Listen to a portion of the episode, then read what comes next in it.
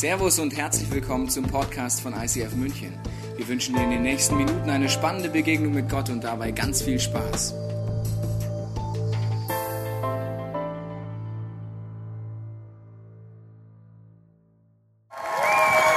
Yes! Wow!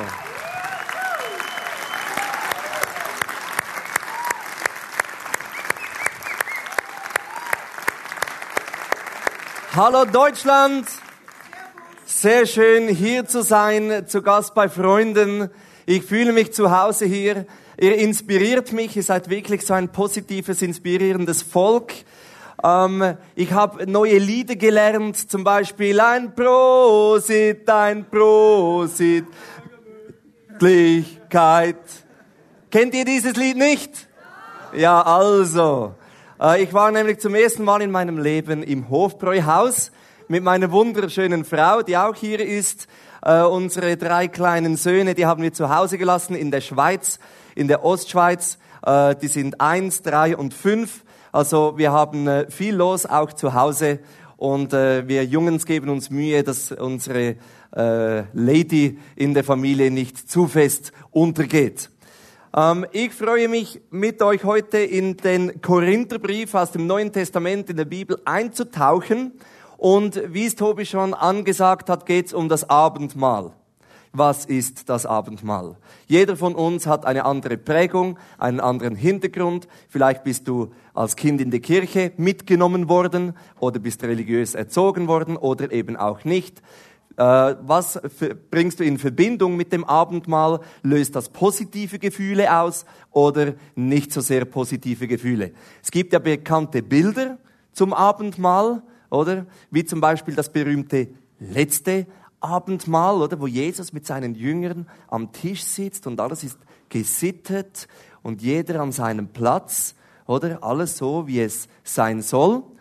Ähm, aber Schon ein paar Jahre nachdem Jesus wieder zurück äh, zu seinem Vater in den Himmel gegangen ist, hat es schon anders ausgesehen. Oder da sind ja Gemeinden entstanden äh, im, in ganz Europa und auch in Griechenland, in Korinth.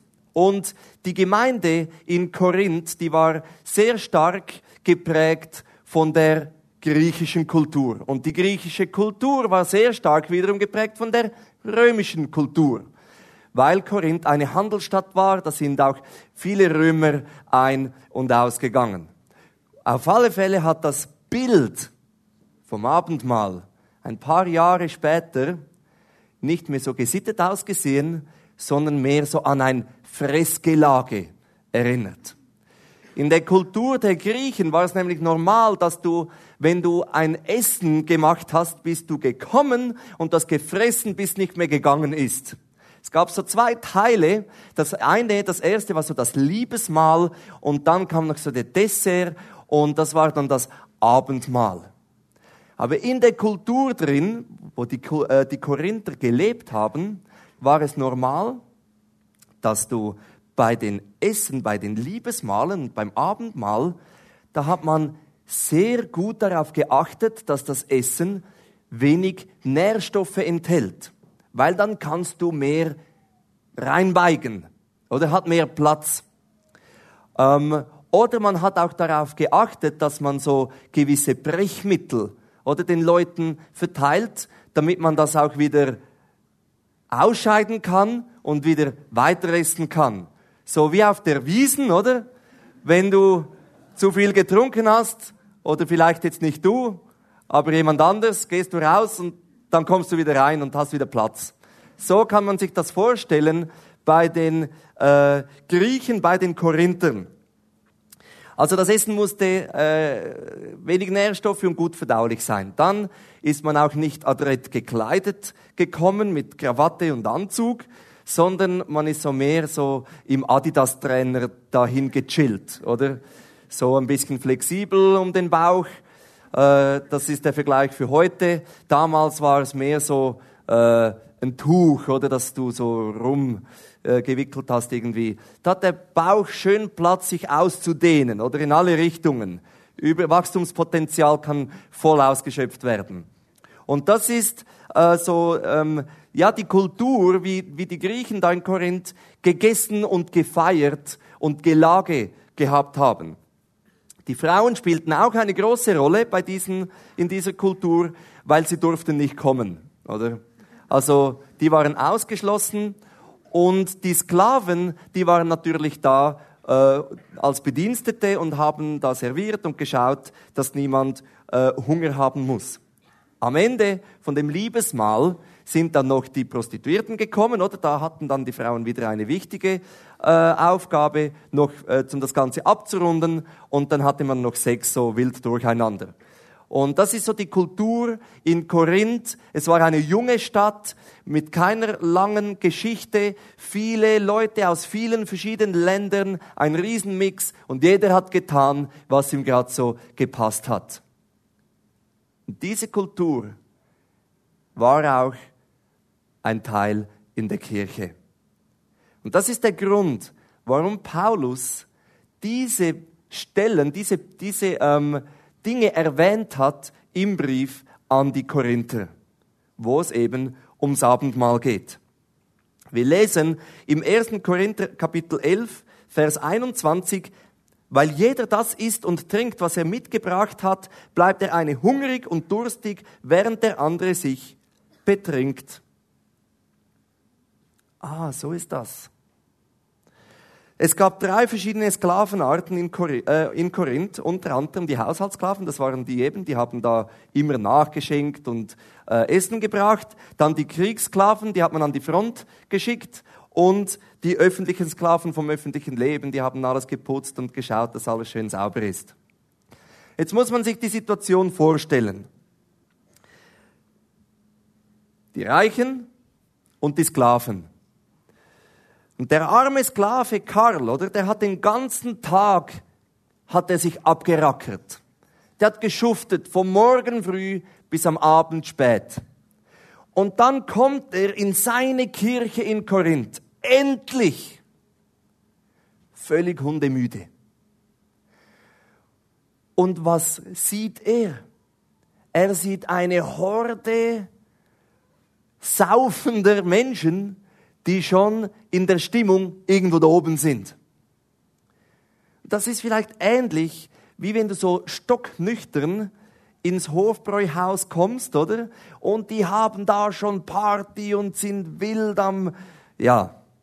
Und du fühlst dich irgendwie komisch, speziell, fehl am Platz, als Outsider, oder?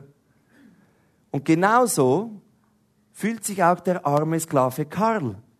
Der kommt da an dieses Abendmahl und was erlebt er? Die Vollgefressenen, die schon da sind, liegen auf dem Speisesofa, sagen, ah, Karl, schön, dass du hier bist. Was? Es hat keinen Platz mehr. Oh, das tut mir aber leid für dich. Weißt du, mein Bauch ist schon so voll, ich kann einfach nicht mehr aufstehen. So hat jeder geredet, oder? Und der Karl ist sich vorgekommen so, was will ich hier? Und er musste mit den Frauen in einem anderen Raum dann die Resten noch aufessen, weil die Plätze waren schon besetzt, der gute Wein war schon getrunken, oder? War alles schon weg? Dann das feine Essen war auch schon weg. Alles aufgegessen. Und der Dessert sowieso, da sind vielleicht noch so zwei, drei verfaulte, angeschlagene Trauben auf dem Tisch gelegen. Und mit dem musste er sich dann begnügen. Das ist so die Situation, oder? Und jetzt stell dir die Stimmung vor, die da entsteht. Aber schön, dass du da bist, Karl. Wirklich, ich hoffe, du hattest nicht so einen strengen Tag. So, fromme, religiöse Sprüche, oder? Noch und nöcher. Und der Karl hat sich gefühlt wie der letzte Dreck. Super Stimmung. Super Abendmahl. Und das hat der Paulus gesagt, das geht nicht. Im 1. Korinther 11, 22 sagt Paulus, könnt ihr denn nicht zu Hause essen und trinken? Oder bedeutet euch die Gemeinde so wenig, dass ihr diejenigen geringschätzig behandelt, die arm sind und kein Essen mitbringen konnten? Und der Paulus thematisiert hier zwei verschiedene Personengruppen. Er redet von den Reichen und den Armen. Und er sagt, ihr lieben Reiche, ihr müsst nicht den ganzen Tag arbeiten gehen, ihr könnt schon eine Stunde früher Feierabend machen. Dann wartet doch wenigstens. Sonst ist alles wieder aufgegessen, oder? Und der arme Karl, wie fühlt er sich als ein wichtiger Teil der Gemeinde? Kommt als letzter, nichts ist mehr übrig. Das war so der Stil. Und jetzt gibt's ja immer, wo verschiedene Menschen zusammenkommen, tendenziell so Gruppierungen. Das gab's auch in der Gemeinde von Korinth. Da gab's zum Beispiel die Gruppierung, die sagte, wir sind die Fans von Paulus. Die hatten so ein Paulus-T-Shirt, die hatten so Paulus-Fan-Slogans, oder? Und sagten, Paulus ist unser Leiter und so wie er es sagt, ist es richtig und alles andere ist, ist okay, aber nicht wirklich richtig.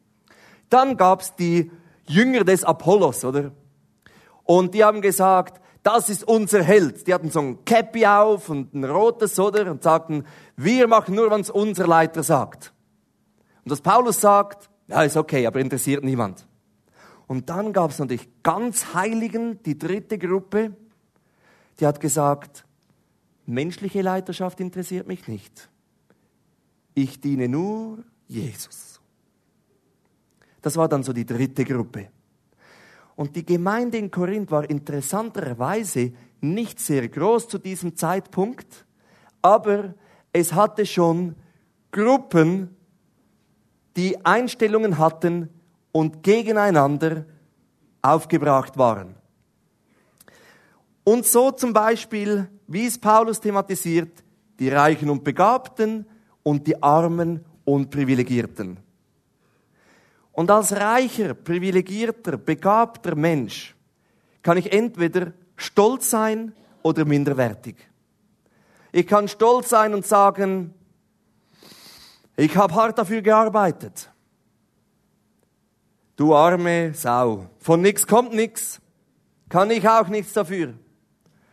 Du musst dir halt mal ein bisschen Mühe geben.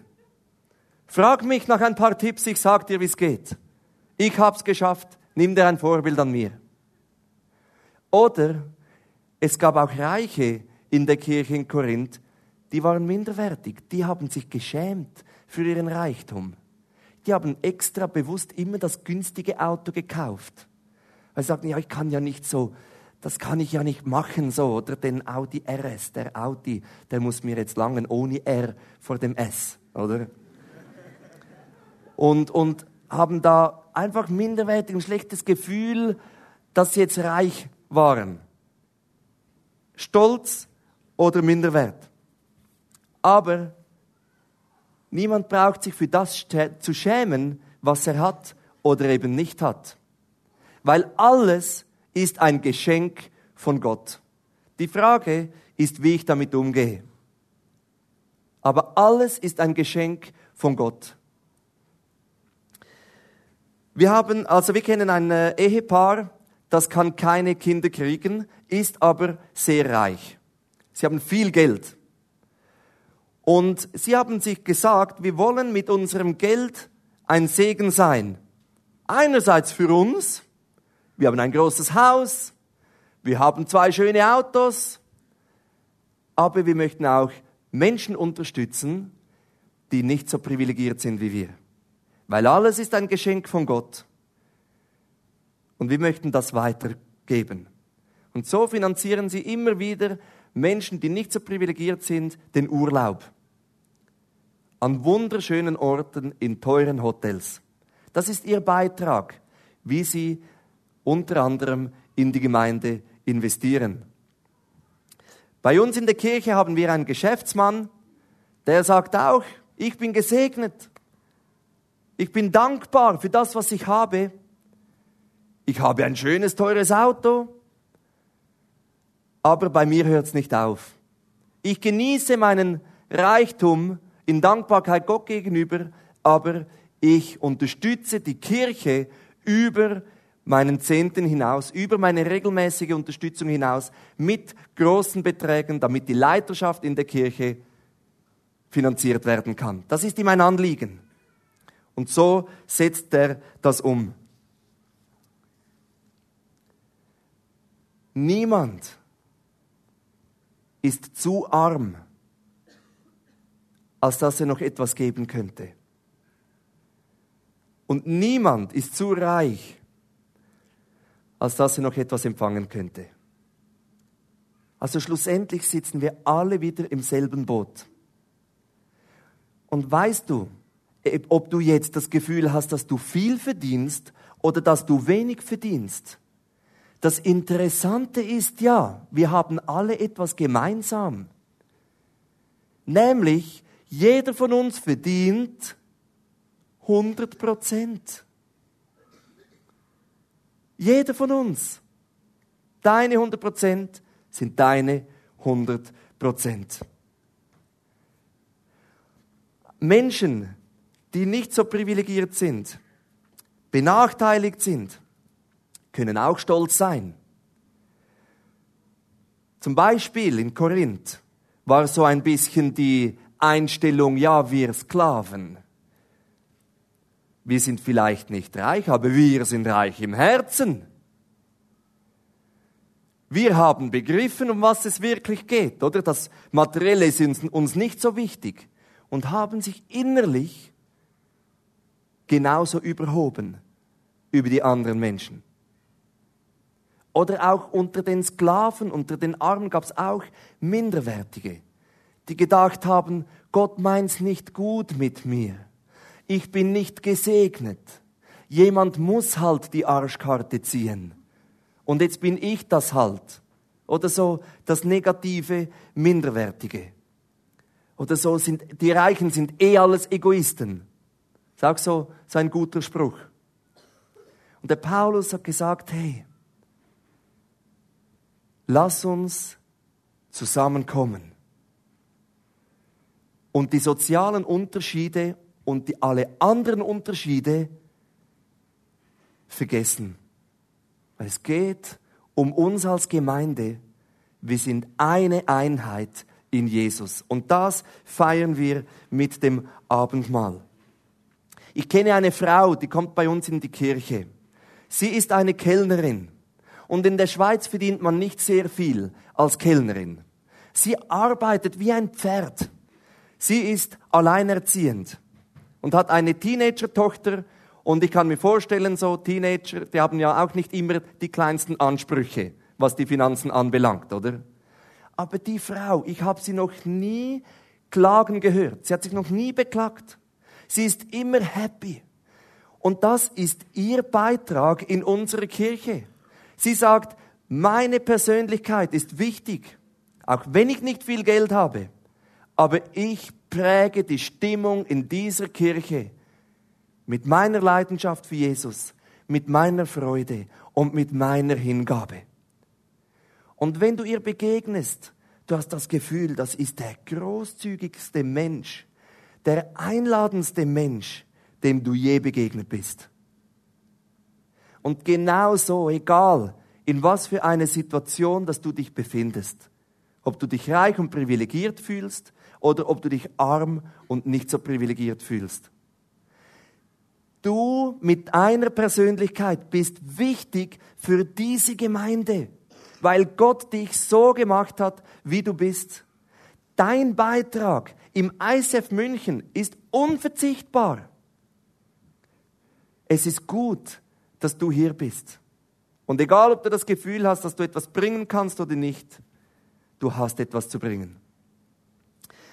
Im Epheser 6, 5 bis 7, nochmals zu den Sklaven zurück. Ihr Sklaven gehorcht euren Herren, ehrt und achtet sie, dient ihnen so aufrichtig, wie Christus dient. Arbeitet mit Freude als Christen, die nicht den Menschen dienen, sondern dem Herrn.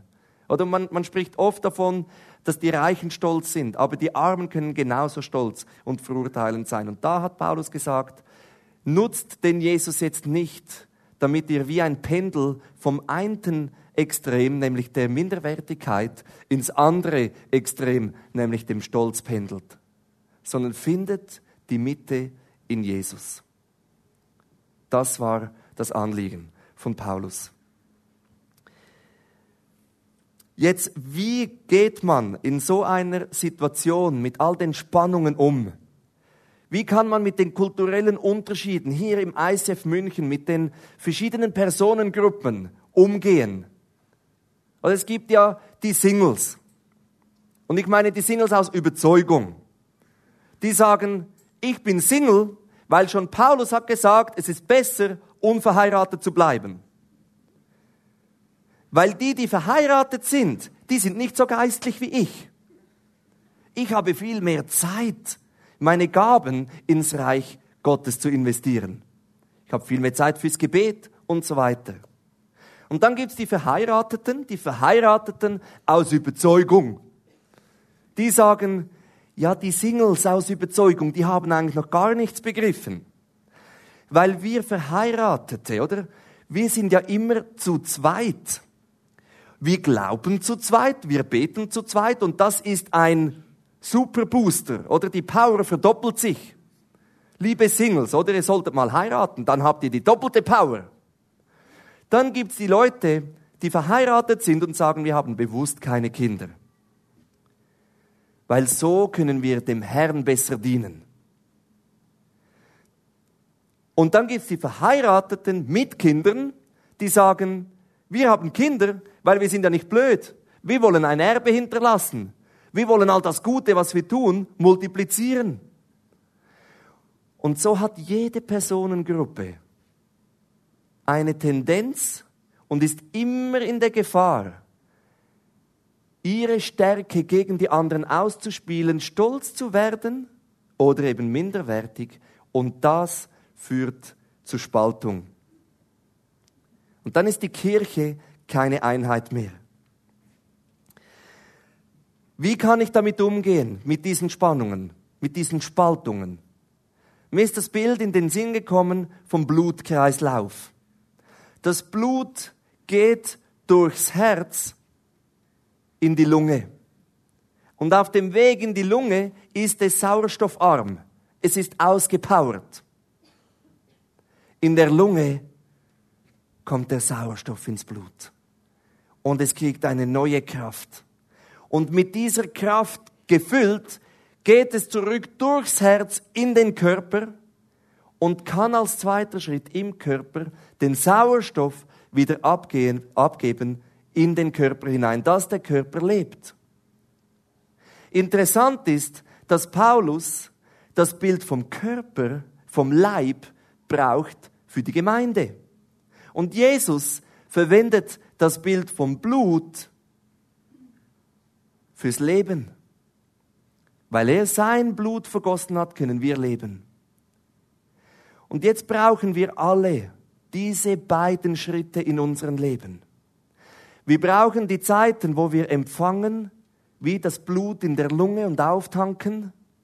Und wir brauchen Zeiten im Körper, wo wir den Sauerstoff abgeben. Beide Dinge sind im Prozess wichtig, weil nur dann ist der Körper gesund. Vielleicht denkst du jetzt, ja, empfangen ist gut, aber geben, ich kann wirklich nichts geben. Ich habe nichts zu geben. Und das stimmt nicht. Jeder von uns hat irgendetwas zu geben. Im 1. Korinther 11, 26 heißt denn jedes Mal, wenn ihr dieses Brot esst und aus diesem Kelch trinkt, verkündet ihr, was der Herr durch seinen Tod für uns getan hat, bis er kommt.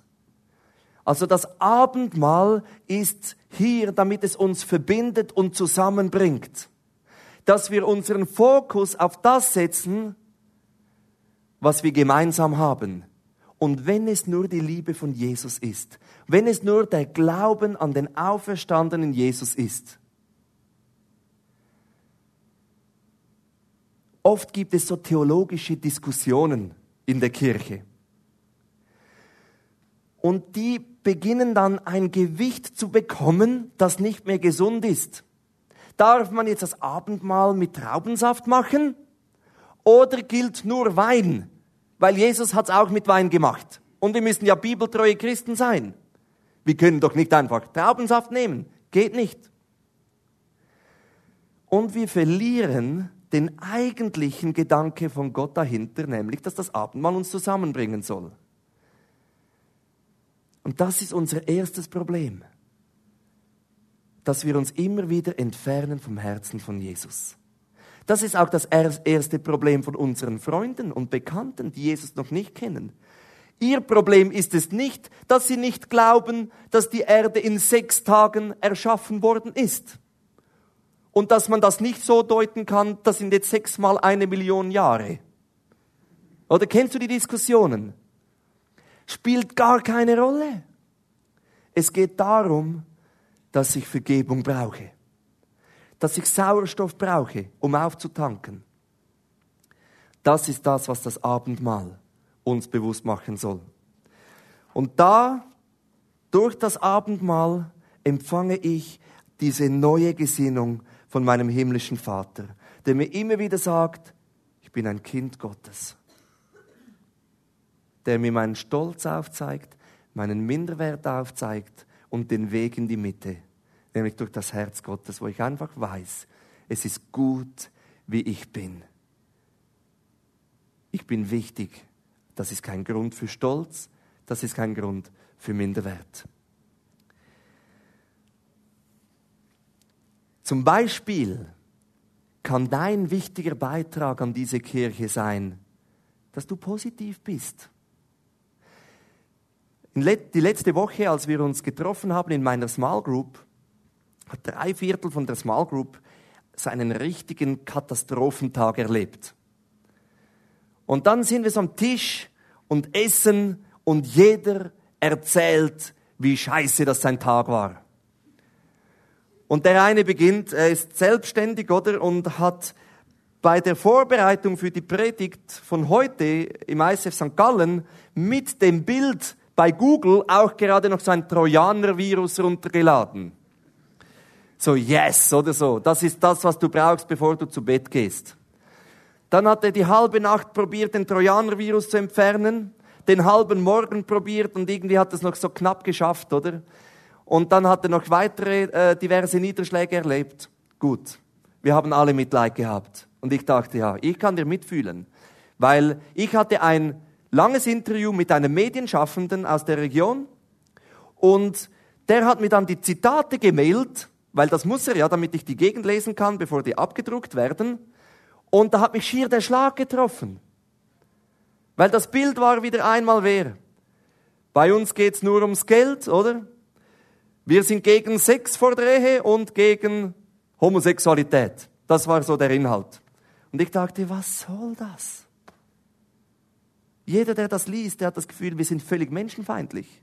Entspricht nicht der Realität. Und ich war niedergeschlagen. Wir waren da an dem Tisch und dann meldete sich der eine zu Wort und sagte, ich habe etwas Positives erlebt heute. Und alle so. Es hat begonnen zu regnen. Wir waren so, was willst du? Und er hat gesagt, ich musste mein Auto nicht waschen. Und er hat es genau auf den Punkt gebracht und gesagt, was regt ihr euch auf? Jetzt sind wir hier. Vergesst's. Neuer Start. Er hat das Positive, äh, unseren Blick auf das Positive gerichtet. Das kann ein Beitrag sein. Ein anderer Beitrag kann sein, was auch immer deine Stärke, was immer deine Leidenschaft ist. Du denkst, ja, Reto, du hast gut reden, du bist ein Pastor, oder? Äh, du bist eh gesegnet, oder? Gott meint's eh gut mit dir. Und das stimmt. Ich bin dankbar für alles, was ich habe. Aber auch ich habe meine Krisen. Und vor zwei Wochen habe ich mir gedacht, hey, was soll's? Wieso soll ich auf die Bühne stehen und den Leuten das alles erzählen? Die kennen mich ja langsam. Ist ja langsam totlangweilig. Die kennen mich, die kennen meine Geschichte, die kennen mein Leben. Soll es jemand anders machen, können eh alle viel besser, oder? Und ich war voll so minderwertig. Und am letzten Sonntag kommt eine Frau nach dem Gottesdienst auf mich zu, sagt, ich bin 250 Kilometer mit dem Auto hier hingefahren, bitte bete für mich. Und ich habe im Nachhinein herausgefunden im Gespräch, die Frau, die hört jeden Sonntag meine Podcasts und wollte mich erleben und für sich beten lassen von mir. Und ich denke, wen interessiert meine Podcasts? Und da hat Gott zu mir gesagt, was, was soll das? Was soll das? Wie denkst du von dir? Wir sitzen alle im selben Boot. Minderwert und Stolz, die Mitte ist Jesus meine Identität. In ihm, ich bin gesegnet, egal wie viel oder wie wenig das ich habe. Ich bin gesegnet und mit diesem Segen kann ich ein wichtiger Teil für diese Gesellschaft sein. 1. Korinther 11, 27 heißt dann weiter, wer aber gedankenlos und leichtfertig von diesem Brot isst und aus dem Kelch des Herrn trinkt, der wird schuldig am Leib und Blut unseres Herrn. Wie müssen wir das verstehen?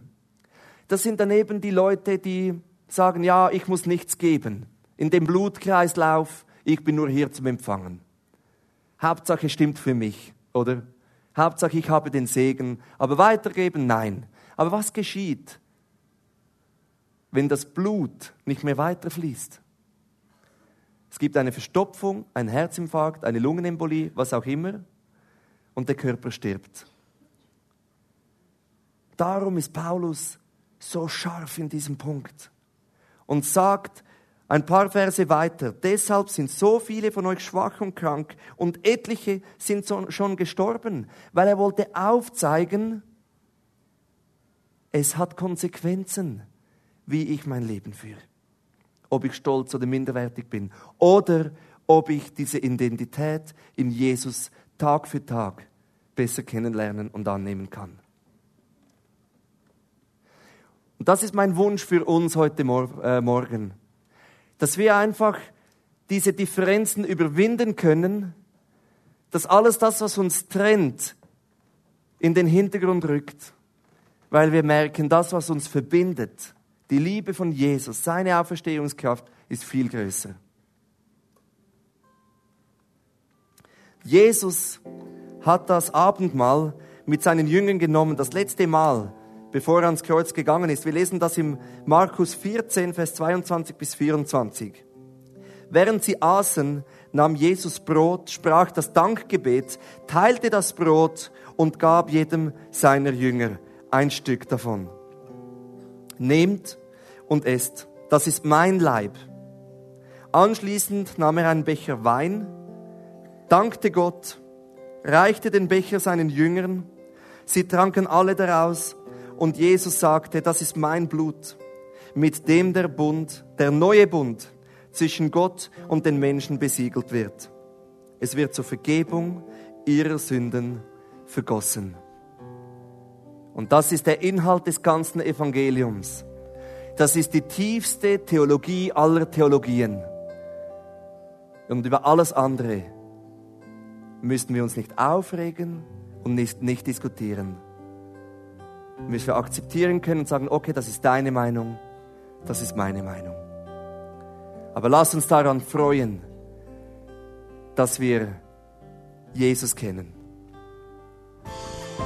Wir hoffen, dass dir diese Predigt weitergeholfen hat. Wenn du Fragen hast, kannst du gerne an info at icf-moenchen.de mailen und weitere Informationen findest du auf unserer Homepage unter www.icf-moenchen.de.